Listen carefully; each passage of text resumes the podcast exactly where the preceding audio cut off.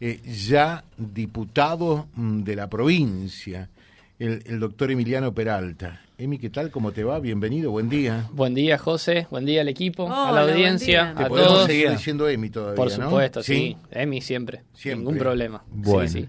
Así que acá estamos. ¿Cómo fue todo este tiempo? Te extrañábamos nosotros ya. ¿eh? Yo también. Yo también. No, lo que pasa es que tuvimos, a ver, entre organizar las cosas del equipo, del bloque, que esto, que lo otro. Y bueno, en, a fines de septiembre también me fui una semana al, noroeste. Estuve en Salta, en Tucumán. Eh, en modo descanso y retiro espiritual, porque para mí eh, fui a visitar la Virgen del Cerro, en Salta, que para mí era un, es un lugar importante. y, bueno, y visité también a dos personas que quiero mucho, que me inspiraron mucho en la lucha pro vida, que son las ex senadoras Cristina Fiore en Salta, de senadora de la Nación, y, y Silvia Elías de Pérez en Tucumán, que son legisladora, o Silvia ahora, y Cristina Fiore va a ser ministra de Educación de su provincia, así que estuvimos charlando con ellos y bueno, eh, me tomé ese, ese tiempito para descansar y para articular también algunas cositas. Y bueno, después armarlo del bloque, empezar a armar los, los proyectos, las comisiones donde voy a trabajar y todo, así que eh, cargadita la agenda y bueno, ahora ya no veía la hora de estar sentado para poder presentar proyectos, votar y, bueno, y eso. ¿Ya tenés proyectos preparados? Sí, sí, sí, tenemos proyectos preparados y la verdad que una de las cosas que me, que me da eh, mucha tranquilidad eh, fue que, ¿te acordás que nosotros habíamos presentado un proyecto que tenía que ver con la eliminación de los procedimientos abreviados para los casos de violación y para los casos de homicidio? Y bueno, eh, quien va a ser ministro de la cartera encargada, eh, el Pablo Cococcioni, del nuevo gabinete, eh, se comunicó con, con, la diputada Granata y nos dijo que nuestros proyectos van a ser incorporados al, al, Código Procesal Penal que tiene en carpeta modificar el Ejecutivo, así que vamos a estar trabajando en la redacción, en la redacción de, ese, de ese código para incorporar esos, esos dos cuestiones que, que para nosotros son fundamentales. A ver, reiterá qué es lo que se estaría modificando en el Código Procesal Penal de la provincia. Exacto. Código Procesal Penal de la provincia. Es, hoy en día, quien está imputado de un delito de violación o de un abuso sexual eh, grave o con acceso carnal, y quien está imputado de un homicidio tiene la posibilidad, estamos hablando de un homicidio doloso, no culposo, que es, que es el homicidio, por ejemplo, en un accidente de, tránsito, sino de alguien que deliberadamente mató a alguien eh, tienen la posibilidad de acordar una pena con el fiscal y cerrar el juicio en algo mucho menor de la escala, incluso por debajo de lo que prevé el Código Penal. Nosotros queremos que eso no se haga más, que quien comete un delito aberrante como el homicidio o como la violación o un abuso sexual tenga que estar en prisión como corresponde, excepto que haya un acuerdo por el tercio superior de la pena. Esto por ahí es medio técnico, pero es decir, si yo tengo un delito que va con una pena de entre 0 a 10, de entre 1 a 10 años, no voy a poder hacer un abreviado a menos que acuerde 8, 9 o 10 años.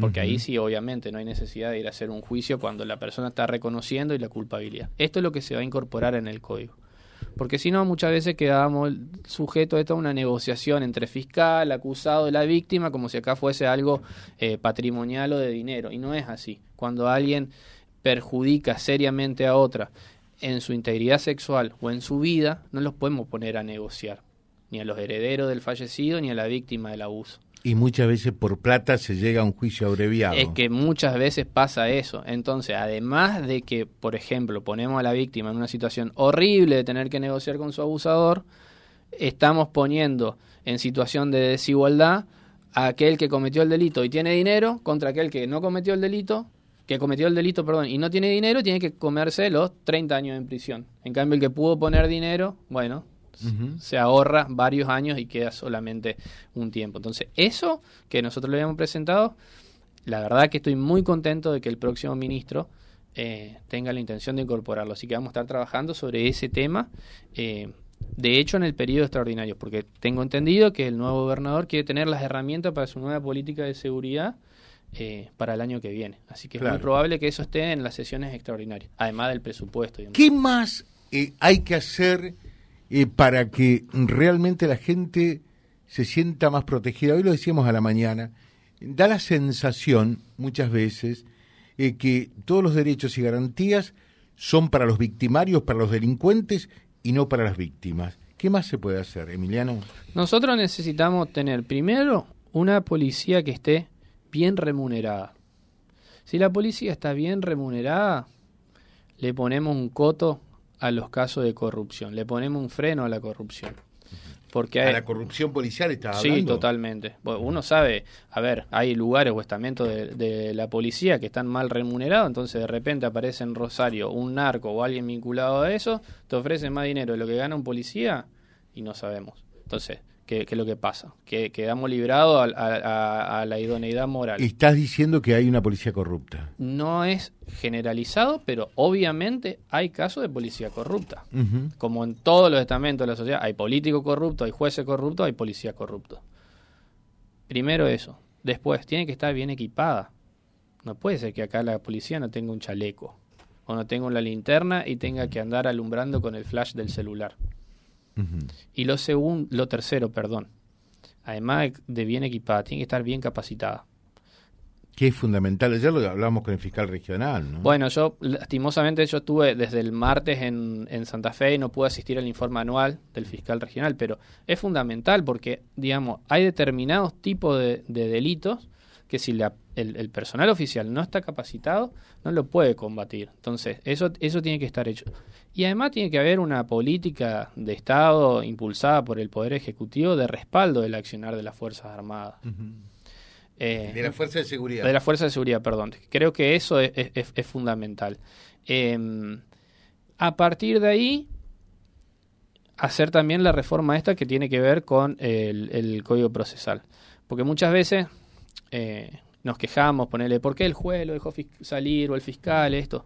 Y no nos tenemos que olvidar que el fiscal o el juez tienen su accionar ceñido lo que dice la ley. Seguro. Por eso, en definitiva, la seguridad tiene que ver con la policía, tiene que ver con los fiscales, tiene que ver con los jueces, pero también tiene que ver con las leyes. Exactamente. Por eso, cuando estaba el ministro Saín en la administración de Perotti, eh, nosotros esperábamos con ansia las famosas tres leyes policiales que las mandó después una semana antes de irse, después nunca se trataron en comisiones, o sea, no es que solamente la seguridad depende del Ejecutivo, sí, el Ejecutivo va a dictar un programa o, le va a dar una mirada, pero nosotros tenemos que darle las herramientas legislativas, porque si después el policía no puede accionar conforme a la directiva del programa, lo dejamos desprotegido. Y lo mismo el caso de jueces eh, y fiscales. Otro tema muy importante que se trató, que ya se aprobó, es el Código Procesal en materia penal juvenil. Eso es algo que la provincia de Santa Fe estaba necesitando. un proyecto de autoría del senador Enrico, que eso se trató no en la última sesión eh, de prórroga de las ordinarias. Sí. Nosotros no podemos bajar la edad de imputabilidad, eso es algo que tiene que hacer el Congreso de la Nación. lo que nosotros tenemos que, lo que podemos hacer es decidir qué hacemos con los chicos que ya dentro de la edad de imputabilidad cómo los va a tratar el sistema penal, no solamente en la faz punitiva, o sea, de castigo, sino después qué hacemos con el chico. Y ahí se incorpora una nueva mirada que yo celebro, que me gusta mucho, que acá vino una vez eh, Soler a dar una charla, eh, invitado por el Consejo Deliberante de Reconquista y otras instituciones judiciales, que es el principio de justicia restaurativa. ¿Qué quiere decir esto?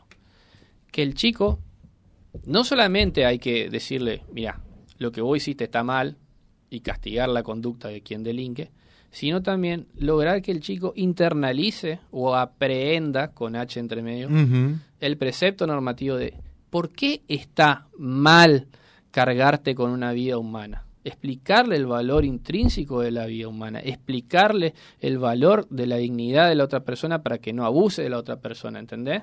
Ir acompañado de eso, bueno, basta solo con penar, tenés que corregir la conducta, si no el chico cuando cumpla 18 años... Hay saludos eh, para eh, Emiliano, dice muchos éxitos, sabemos que sos un, un joven eh, entusiasta y que también sos muy capaz. muchas, muchos éxitos y felicitaciones por tu nuevo cargo. ¿Te felicitaron mucho? Sí, gracias a Dios, sí, me felicitaron mucho. Sí, fue un día remotivo ayer. La verdad que sí. Y aparte, se cumplen, ayer se cumplieron 10 años exactos de que me recibí abogado. Mira vos. 6 de diciembre del 2013 me recibí abogado, 6 de diciembre del 2023 jura como diputado de la provincia. ¿Y cuando, te juraste, y, cuando juraste como abogado pensabas que 10 años después ibas a ser diputado? No. No, nada. Estamos hablando con Emiliano Peralta, nos queda todavía eh, una partecita final. ¿Nos estás debiendo algo? Un título.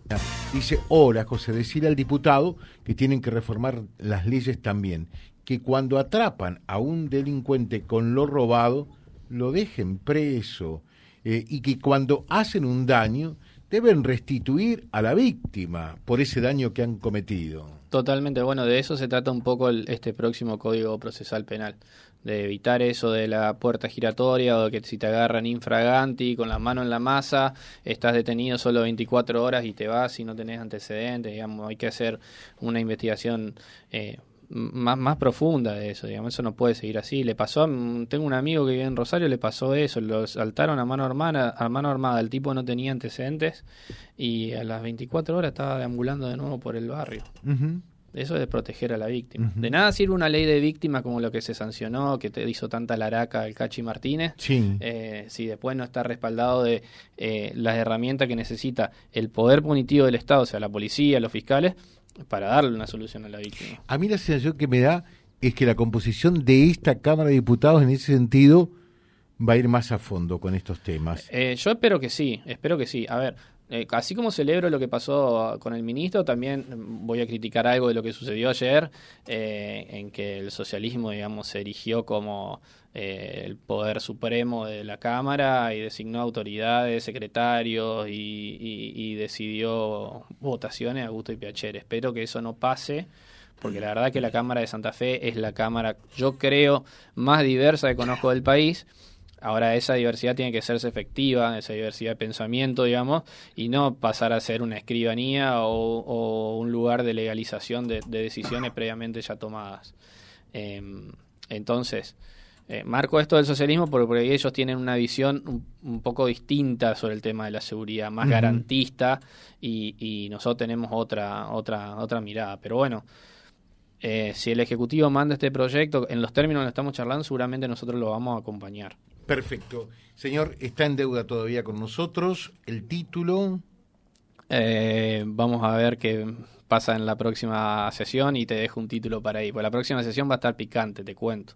¿Por qué? Y tenemos que tratar el, presupuesto, la ley impositiva anual. Son todos temas que son complejos. A ver, eh, la provincia tiene un agujero fiscal hoy importante, eh, una caja de jubilaciones que tiene una deuda de 130 mil millones de pesos. Déficit. Un déficit de 130 mil millones de pesos, previsto a crecer a 170 para este año.